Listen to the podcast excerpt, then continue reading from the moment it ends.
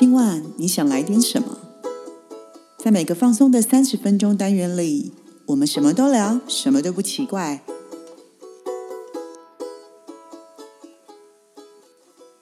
以上活动由伊登时尚生活美学提供，更多活动讯息请参考官网或粉专。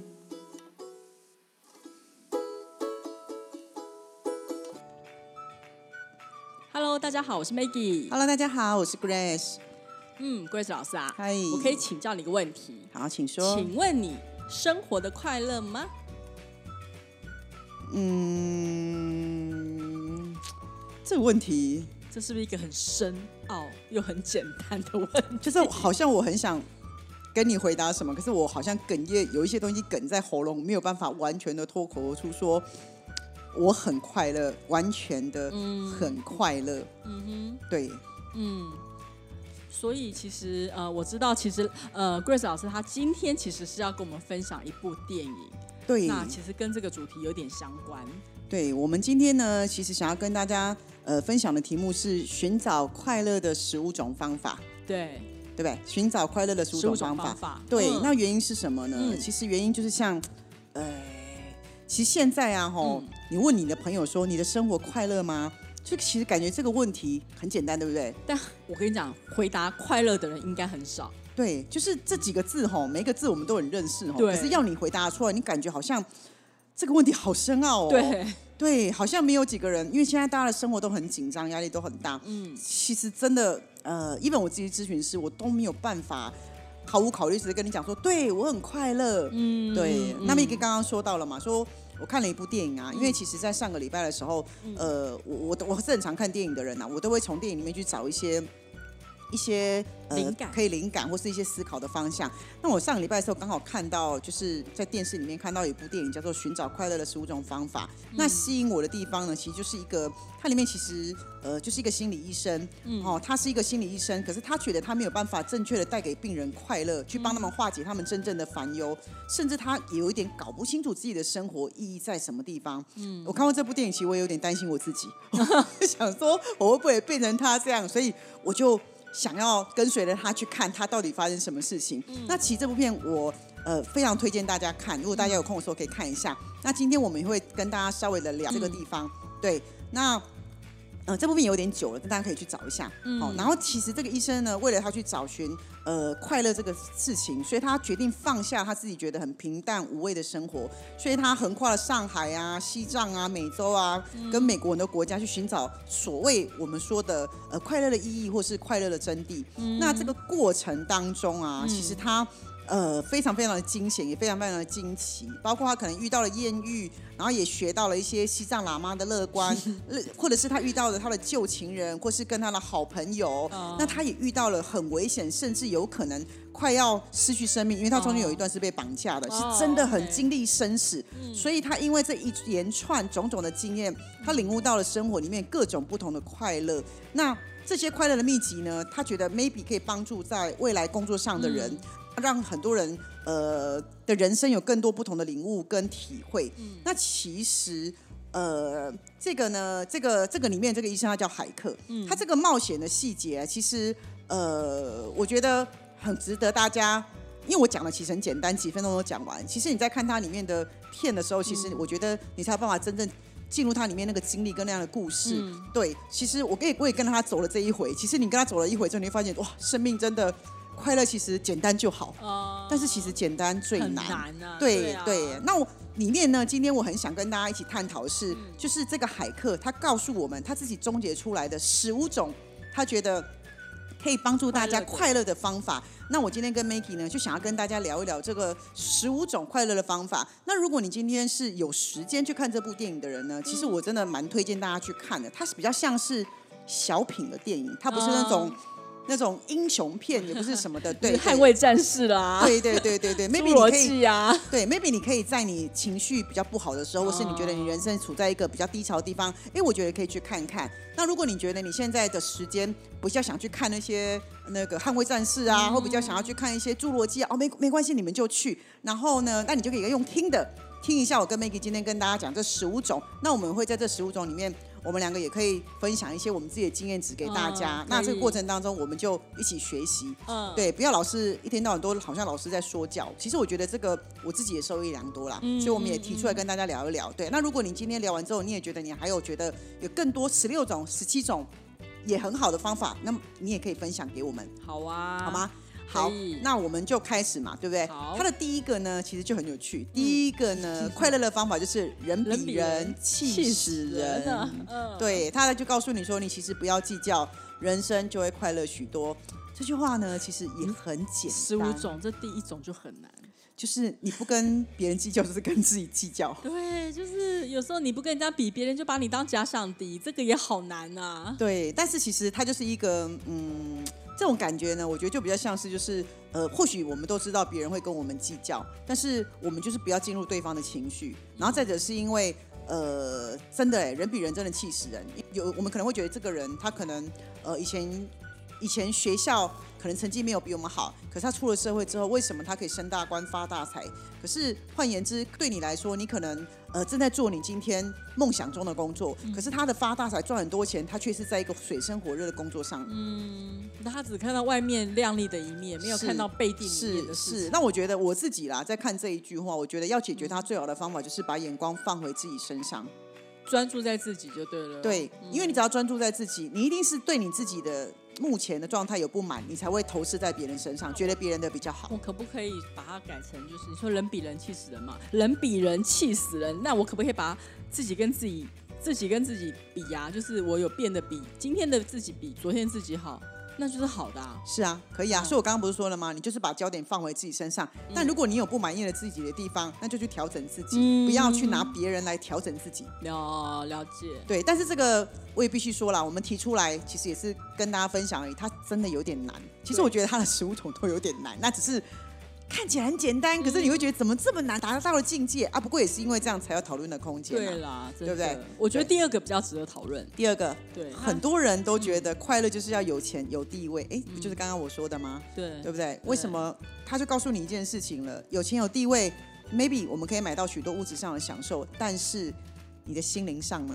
那可能很空虚啊。所以这个心灵上不就是回到我们一刚开始问大家的吗？你快乐吗？对啊，其实这个快乐的最终是在问你，你的心灵快乐，并非是问你嗯，你的银行存款快乐吗？银行存款也许快乐，但人不快乐。是吗？所以我才会跟你讲说，呃，我觉得有得。钱人有有钱人的烦恼啦。嗯，但我会觉得，如果我们今天是一个财富没有那么多的人，你要一下子追逐很高的财富，其实有点困难。嗯，但是如果我们追求心灵上的财富，maybe 简单一点，我要说的是这件事情，对，就是要不要把那个定位跟顺序改一下，不然你会两头空啊。嗯嗯嗯，了解。对，所以我会觉得，嗯，我会觉得至少啦，如如我觉得，就像我觉得说，哎，我们我们现在的工作可能没有赚很多钱，就像我在智商没有赚很多钱，可是我觉得我们每一个客人来到我的身边，或是来到我这里，他都是微笑的出去，其实我的心灵是很快乐的。嗯嗯，脱去了呃物质那一方面，其实我会觉得我是一个非常非常快乐的。那当然，我觉得我现在只要简单的吃、简单的喝，然后能够睡饱，我就很心满意足了。嗯嗯嗯，哦，所以其实心灵上的快乐，其实一定会比物质上物质上的快乐比较可以像是那个 moment 那个当下的快乐，对，但可是心灵上可以比较让自己比较久，就是那个是可以回忆的快乐。呃对，但是我的意思并不是说呃告诉大家说呃就是有钱不好或是物质不好。我要说的事情是，当你的心灵上快乐了之后，你就会有能力去追逐物质。我要说的是这个。因为你的心灵快乐了之后，平静了之后，稳定了之后，你自然就能够离财富更近一点。可是当你的心灵很匮乏的时候，你是很难接近好运跟财富的。我要说的是这个。嗯，了解。那追逐心灵，这个是我们自己可以给自己的，也提供给自己的养分，不是吗？嗯我要说的是这样子的东西。所以其实我很认同这句话。嗯对，嗯，对，快乐就是要有钱有地位，其实也不完也不完全是啊，对不对？对，就像那个海克，他可能就是因为呃，他可以赚很多钱，可是他可能一天二十四小时，他都花了十八小时、二十小时在客人身上，他完全没有自己的时间。嗯可是他可以住很漂亮的房子，开很好的车子，可是他却渐渐的失去自己。嗯然后他都一直在听别人说，可是他自己完全没有说。嗯然后他都把自己关在那个很漂亮的大楼里面的办公室，嗯或是关在诊所里面，他都没有去外面透气。他自己没有很多的养分，嗯所以他会觉得他最后只剩下钱，哦，嗯，可以吗？可以，可以，可以。好，那第三个，嗯许多人认为快乐在未来才会发生，嗯，所以很多人都在干嘛？等待。等待是个迷人的词，但是没有人叫我们等待快乐，是啊，所快乐以其实可能要自己去找吧。嗯，但是其实他想要说的就是把握当下，对。其实告诉你说，其实快乐就在你身边，活在当下，对，有非常多人都是这样子的，就是他其实别人在看他，可能觉得他状态没有不好，可是他就会觉得说，呃，不够不够，或是说说他觉得他不快乐，他还想要更多。嗯，对，但其实有时候真的就是这样啦。就像我们说了，你今天可能吃一个东西，呃，这个东西呃是不是很豪华不重要，其实看你跟谁吃。嗯，对，也也还有一种可能就是说，你说吃东西我就很有感觉，有时候你只是突然突然的，呃，突然在这个 moment 你很想吃一个啊、假设我现在很想吃一个芋头冰。然后我就吃到了我就吃到，哦我就觉得很满足，我一整天都很开心。对，我是很容易被吃的满足，或被一个喝的满足，我是很容易的人。嗯所以我觉得我的快乐其实还蛮容易的，就是口腹之欲可以满足我啦，嗯应该这么说。但你反而这个时候我，我我如果很想要去吃一个东西，你跟我说我买一个给你一个新的包或什么，我可能还没有那么快乐。我我比较对啊，这样重吃、跟不会啊，家族有关，不会啊重。吃。这个吃一个让你满足啊。其实这个让我想到是，我有非常多来智商的人，他们都会问我说：“老师，那我的未来一定会变好吗？”嗯，很多人问这个问题变好，为什么要未来？没有，很多人会认为说，那我现在不好，我可以接受，没有关系。可是你可以告诉我我的未来会好吗？其实我觉得这个问题太大了，所以我的回答我也很诚实，我都会告诉他们说，未来是什么，没有人会知道。但是我也我也没有办法告诉你未来会会不会好，我也不知道我自己未来会不会好。但我只知道一件事情，就是如果你把你每一个当下都过得好的时候，你就会离你的未来越来越贴近。嗯，但我确定的是，如果你现在的当下每一个都不好，你的未来不可能是你理想中的状态。嗯啊对啊，对，所以我才所以才会回应这句话嘛。其实你的把握当下，你就会你有你有当下的幸福，其实未来它就会发生你想要的，嗯，就是这个概念而已。对对，来第四个，我觉得第四个哈，嗯，我来我来讲、嗯。第四个哦、快乐是左拥右抱的幸福。嗯，那左拥右抱这个是指是指哪方面呢？你想到哪里去？不是，因为因为对，因为左拥右抱就是你身边要有人的意思嘛，可以这样讲吗？嗯，他会跟你讲一件事情是。很多人会觉得我的左拥右抱一定是我要拥有什么样的东西，嗯就像有些人说我要拥有情人，我要拥有孩子，我要拥有哦家庭，我就要拥有什么。但他其实是告诉你说，其实你有人陪伴就是幸福，你嗯不要定义那个左拥或右抱，因为其实会想要陪在你身边的人都是带给你幸福的人。所以一灯陪你走一段，对我还有给我们幸福喽。对，不其实我就会，这也是我当初就是在成立这个工作室里面的定义。我觉得就是陪你走一段。我觉得，嗯对，当然啦，我走了这么多年的时候，我我也很常跟我的客人说，我以前一直以为是我在付出，我在陪伴大家，可是几年下来的时候，我突然恍然大悟，其实是你们在陪着我。哦，嗯嗯，所以其实我会觉得我是幸福的。嗯，对对对对对对，陪伴哦，人家不是说陪伴是最深情的告白。嗯嗯，所以其实如果你身边一直有人陪着你，哪怕这个人不是你老婆，不是你太太，不是你男朋友，不是你女朋友，也许只是你的一个好朋友，是。其实就是要把握一下。哎，有些时候你的呃，你跟你的闺蜜认识的时间，可能还比你的另外一半还长哦。对，因为有些事情你只会跟他讲，你并不会跟枕边人讲。是啊，是啊，是啊，所以其实我觉得，所以我才会觉得说，其实呃，他只是跟你讲说，那个左拥跟右抱不能是你指定的，其实你要试着去看有人很多，陪就好。对对对对，了解。嗯，好，那我们来看看，我们已经讲了四个了嘛，对还有第五个嘞。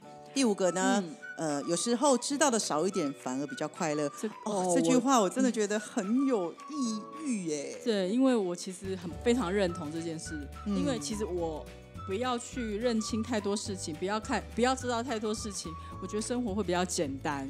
嗯但我真的是非常的认同这句话，就是其实我也就是我们真的不想知道太多，不是吗我？觉得我们生活的时候可以很聪明，但是不要过于精明。嗯有些时候，呃，我觉得大智若愚，有的时候，呃呃，只要无伤大雅，其实有些时候可以让日子可以稍微轻松一点，就是不用嗯什么都把自己逼到一个很极致的点。嗯对嗯对我我自己本身是觉得很认同这句话啦，对，因为我觉得知道少一点会好一点。而且再来就是，我觉得这句话里面对我来说，我还有一个感觉就是，有些时候不关你的事情啊，你不要什么都这么好奇去打听。对对，有些时候你没有听到的东西，其实就是不该在你这个 moment 的时候听到，你就让它就让它过去就好了。嗯嗯，对，嗯不要把什么东西都一直往自己的脑袋瓜或拿自己的生活里面去去塞。嗯对对，我觉得蛮好的，就是有些时候淡淡的，其实其实我在猜这十五点应该都很难，有些应该很难做到，是？吧？但我很喜欢这一句，就是有时候知道了这一句的。有时候知道了少一点反而快乐，对。嗯然后再来呢，第六点是逃避不快乐，并不会更快乐。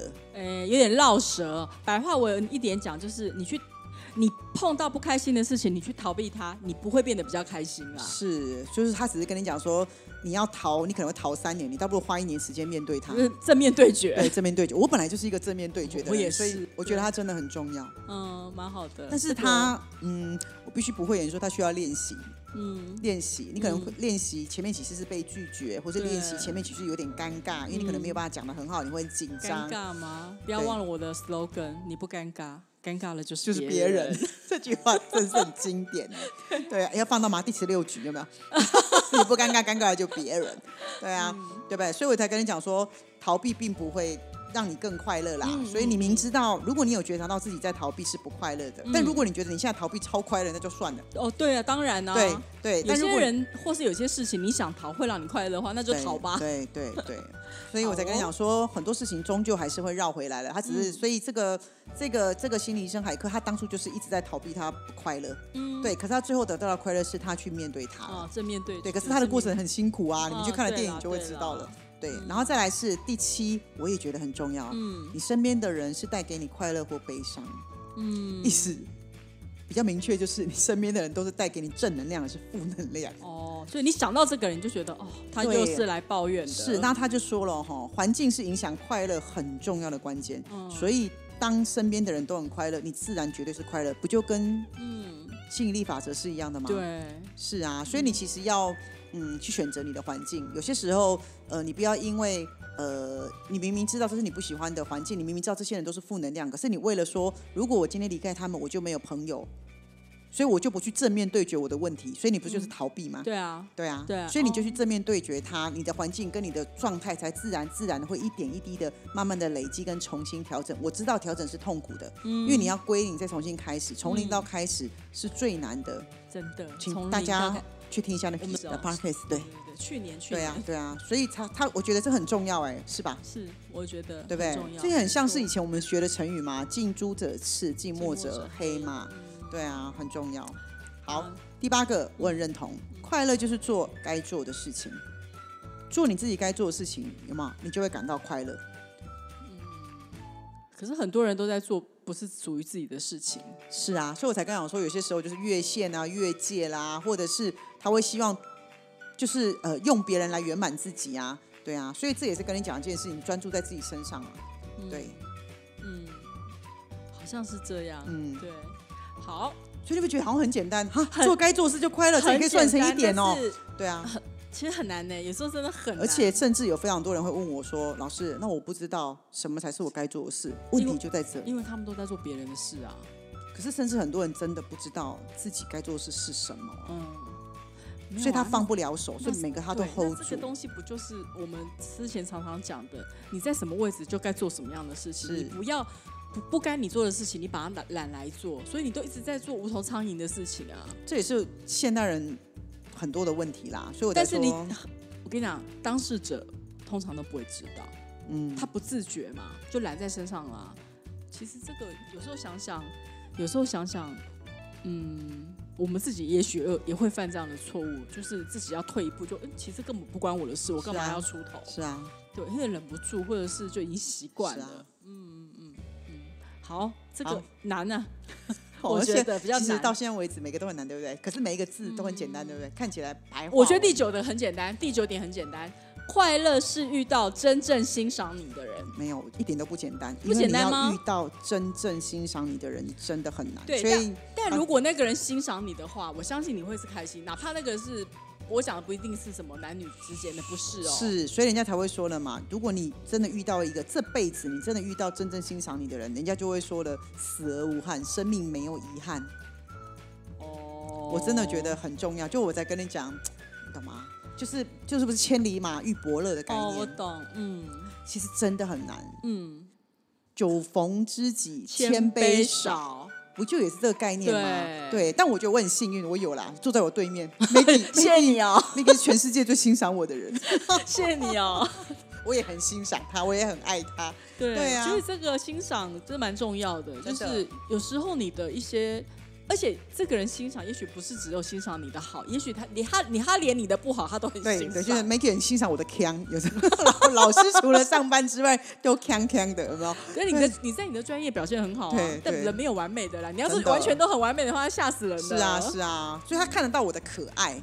对，我觉得这个是蛮重要的，我觉得这个蛮好。可是这个欣赏还要是不官方的，然后再来就是一个纯粹欣赏，他没有，你懂吗？他没有想要有因为利益关系或是什么的。哦我其实觉得真的很，我们人可以掌握得了自己，可是很难掌握别人的角度。对，当然，对对，可是你知道吗？有非常多人在我身边，他都会很充满自信，告诉我说：“老师，我跟你讲，他一定挺我的，他非常欣赏我。”但是其实那是你觉得都不然，在我知道都不是这样，，那是你觉得。嗯，所以我才会觉得他也有他一定程度的难呐、嗯而且再来，为什么觉得难？你自己都不欣赏你自己了，对啊，别人怎么可能完全然的欣赏你啊？这个对啊真的要学习啊。是啊，嗯，好，第十个就是快乐是生活中的小确幸，意思就是说，你要从简单的生活当中找到小小的幸福。嗯，每一个你都觉得很小幸福，就像 Maggie 说的，你今天好想吃一个芋头冰了，对，然后你马上就有朋友进来说：“哎，我买一个的冰，你要不要吃？”Maggie 说什么？芋头冰？哇，我举例，像因为我昨天刚好很忙嘛，嗯昨天昨天你不是我们今天要录音嘛？对，你昨天不是问我说，哎、m a g g i e 你要不要吃莲藕排骨汤？对我看到的时候其实蛮晚的，嗯因为我昨天一直在弄睡的东西啊。你大不好意思提醒大家，那个就是睡要记得缴。那就是在那个就是反正就是刚好都很忙碌在弄一些东西的时候，然后我看到的时候，其实我是蛮开心的，嗯但是我就。我没有马上回应，因为那时候正好沉沉浸在数字里面。他隔天才回我，对，我就沉浸在数字里面。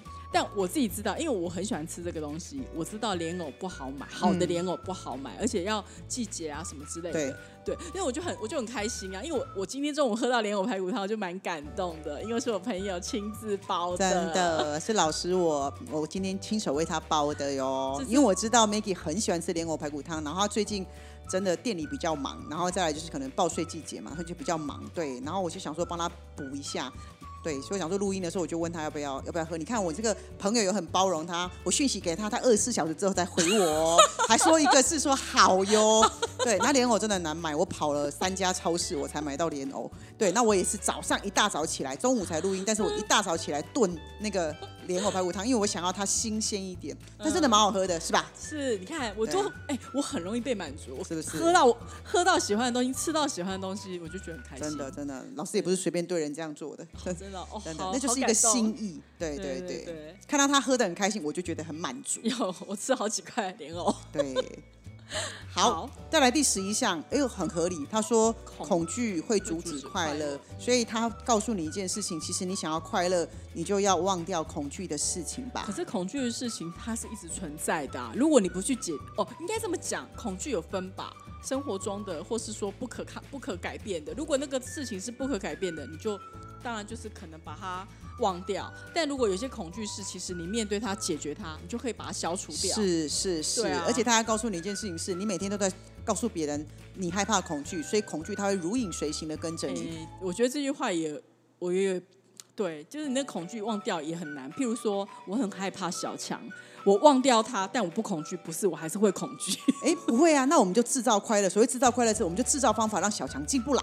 对对对，这样我这样可以，听懂我的意思吗这样我可以。对对对对对，就是这个概念。对，因为我想要忘掉，忘不掉啊，怎么忘得掉？那就制造啊，在未来制造啊。对，就是这个概念让他进不来。对，但他只是告诉你一个理念是，如果你真的想要快乐，你要记得一件事情：恐惧是阻止快乐的栅栏，嗯。所以你必须要去阻止恐惧，请他离开。嗯嗯对。嗯好，好，第十二个很实在，这一句不错，我很认同。快乐就是觉得活着真好，是。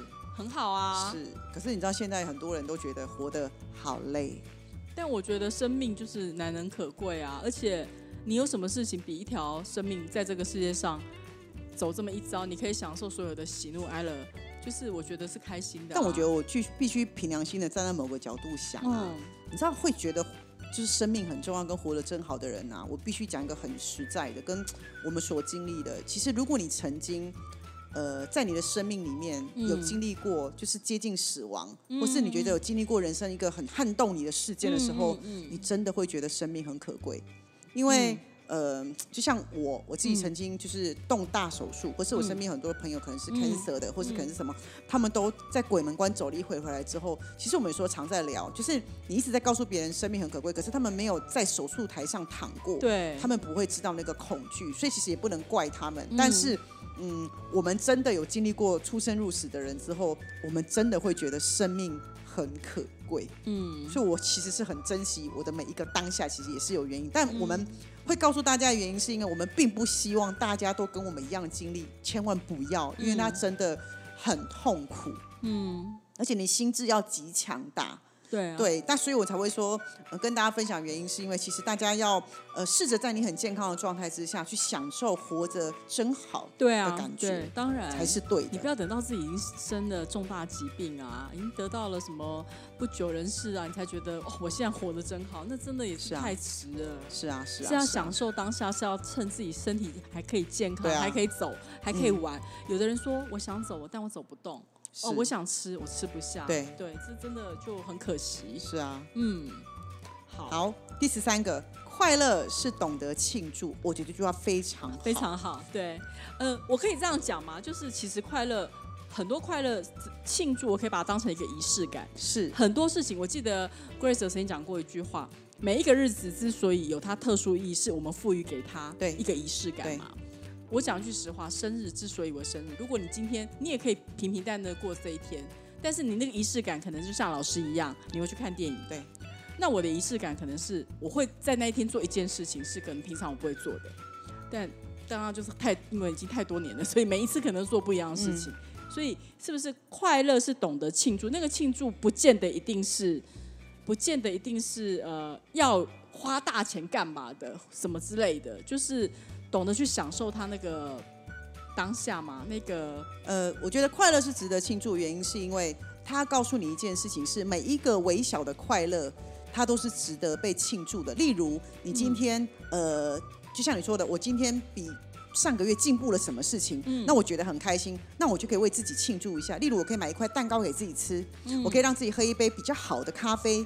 其实它就是像你说的仪式感，是你要用这个 feedback 来告诉自己我是值得的。它这个戏里面其实有一段很经典，我非常的喜欢，就是就是在最后，就是他不是有去造访达赖喇嘛吗？对他发现达赖喇嘛为什么他们连风来了，然后那些铃铛会响，怎么可以如此的快乐？嗯那最后，呃，他回来，他出生入死之后回来之后，他很开心，他在机场有打电话给这个达赖喇嘛，他们两个有一个非常经典的对话是，那个喇嘛问他说：“所以你学到了吗？”所以他就告诉喇嘛说：“我学到了，我觉得快乐是权利。”所以喇嘛就微笑的看着他：“你确定吗？”然后他愣了一下，他就说了：“我懂了，快乐是义务。”你知道我听到这句话的时候，我全身起鸡皮疙瘩。快乐是义义务，务。每个人都有义务让自己快乐，不是权利。嗯嗯嗯嗯，义务就表示是什么？就是我跟吃饭、喝茶、睡觉是一样，它是跟我的生理机能是一样，所以它应该如影随形的跟着我。嗯，那为什么我们又会说我不快乐呢？你为什么可以不快乐呢？如果它是义务，哦，所以你即使不快乐，你要有义务让你自己快乐起来。哦，你知道我听到这句话，我全身酥麻，然后我落泪，我真的看我真的哭了。为我们没有这样想过。对我真的哭了，你知道吗？我想说嗯啊，不愧是达赖喇嘛，然后我就觉得我真的哭了。哦，是一个义务。对他是在最后串了起来，你知道我非常的惊艳，你懂我意思吗？这句话嗯我思考好久，我觉得太有道理了。你怎么可以让自己不快乐？因为它是你的义务，嗯，权利我可以行使跟不行使啊，对，但义务不行，你得履行。嗯，所以你必须让自己快乐，这是你的的义务。非常非常的棒。但所以很多人都没有旅行啊。是，所以我就说了哈，遇到快乐、值得开心的事情，我们就庆祝吧。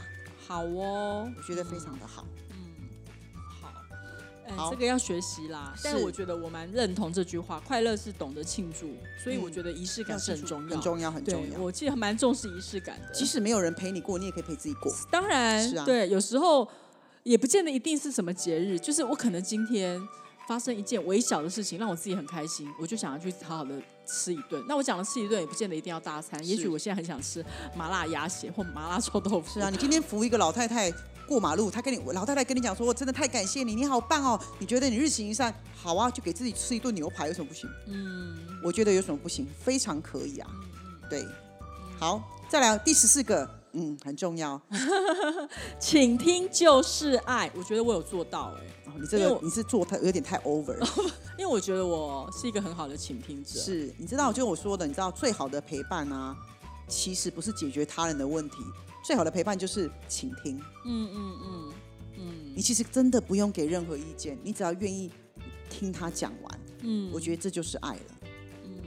可大部分人都急着帮别人解决问题，然后再来大部分的人都没有办法耐住性子听别人把话讲完。对，这这这是真的，就是大家都勇于想要先讲先讲，所以很多时候都话都被打断，这是是是，是不是很棒？很简单。很简单。对这个倾听，其实有些是做得到的，但是嗯要练习，因为是个性有关。是，对，要练习。其实我觉得是可以做到的。是啊。那如果你觉得说，呃，很多人觉得现在自己的能力不足，没办法帮助到很多人，我觉得没关系，倾听人人都会吧。我觉得你就倾听就好了。嗯，但有的人就是没没耐心倾听啊。所以我才会跟你讲说，如果你今嗯天、呃想要爱一个人，你就倾听他吧。倾听你的孩子，倾听你的先生，倾听你的太太，倾听你的闺蜜，倾听你的父母，哦，倾听你自己。OK，嗯，好哦。好，那最后一项呢？最后呢，他也很有趣，他在告诉你一件事情是，你怀念的哈、早就已经人事全非了啦，所以你不要把你的未来放在过去嗯里面。嗯，不要把自己陷在过去。他就告诉，你说，就是过去的已经过去了，不要一直缅怀过去，你应该活在你现在的幸福跟快乐当中。嗯可是很多人就是因为会觉得过去的不圆满，所以我在未来一直惦记着他，所以我的未来会有一个瑕疵的感觉。嗯，就例如，哦，我很惦记的我过去的女朋友，可是我现在有一个很棒的女朋友，嗯，哦。他，在里面的剧情大概就类似这样，所以嗯他跟这个女朋友没有办法很圆满，因为他心中还有一个缺口，所以他也是回去找他旧的女朋友，嗯。就没有想到人家早就过得很幸福快乐的生活。哦，嗯，对，所以他只是活在他不去的只有他自己，是。大家都过去了。是，可是他走了这一招回来之后，发觉他最爱的是现在的女朋友，哎，不觉得人很有趣，哦。绕了地球一圈。但他至少找到他要的快乐，哪怕这十五种他没有全部做到，但是他也做到了其中几项。是，其实我觉得是真的，就是过去我们没办法解决，就如同很多人来找我智商，我都说了，过去的事情我没有办法替你解决，我们也回不去，但我们只知道一件事情是，我们过去可以淡化它，但是我们要创造比较多跟比较大的未来，你才有可能走得出来。嗯，我今天帮你走出来，不是解决你过去的问题，而是帮你创造更大的光明未来，嗯把你的路变宽，那自然你就会往前走了。嗯，了解。，对，哦，很好啊。我觉得这十五点其实老实说，有一些其实我觉得是比较容易做到的。啊，比如说倾听，对我来讲其实应该是不是很大的问题，但其中有当然有很多是没有那么容易。但我不知道各位听众朋友们听完我们两个人，就是其实我们是在探讨一些呃让自己快乐十种方法，那当然是电影的一些启发，那拿 拿出来跟大家讨论这样子。但我们没有要求大家一定每一样都要做到，但是我觉得如果你可以达成越多项的话，可能你的人生会过得比较好。哦，真的，所以我那时候看完之后，我真的迫不及待跟蜜莉说，我真的好想跟大家分享嗯这里面的。那有些人忙没办法看，那我觉得我想要说的，嗯让大家去感受。嗯，对，你做到几项？呃，我觉得哦，嗯，我觉得我每一个都还一直在练习跟在 try 当中。我有没有吧？我觉得你应该蛮多项。你看，最起码你是咨询老师，基本上第十四项倾听，嗯你就是常常需要倾听对啊。我觉得对这一项对你来讲，跟我来讲，我觉得这个问题不大。但我觉得我整个里面学到最多就是我刚刚说的那个让我起鸡皮疙瘩，就是、哦，快乐是义务。对快乐是义务。对对我觉得快乐是义务对我来说，呃也撞击着我，我其实也深深的撞击着我啦我。们怎么可以让自己不快乐？对这是你的义务。请大家好好履行大家的义务哟。好哦，那今天的分享就到这边喽。，对，我是 Maggie，我是 Grace。我们下回回见，拜拜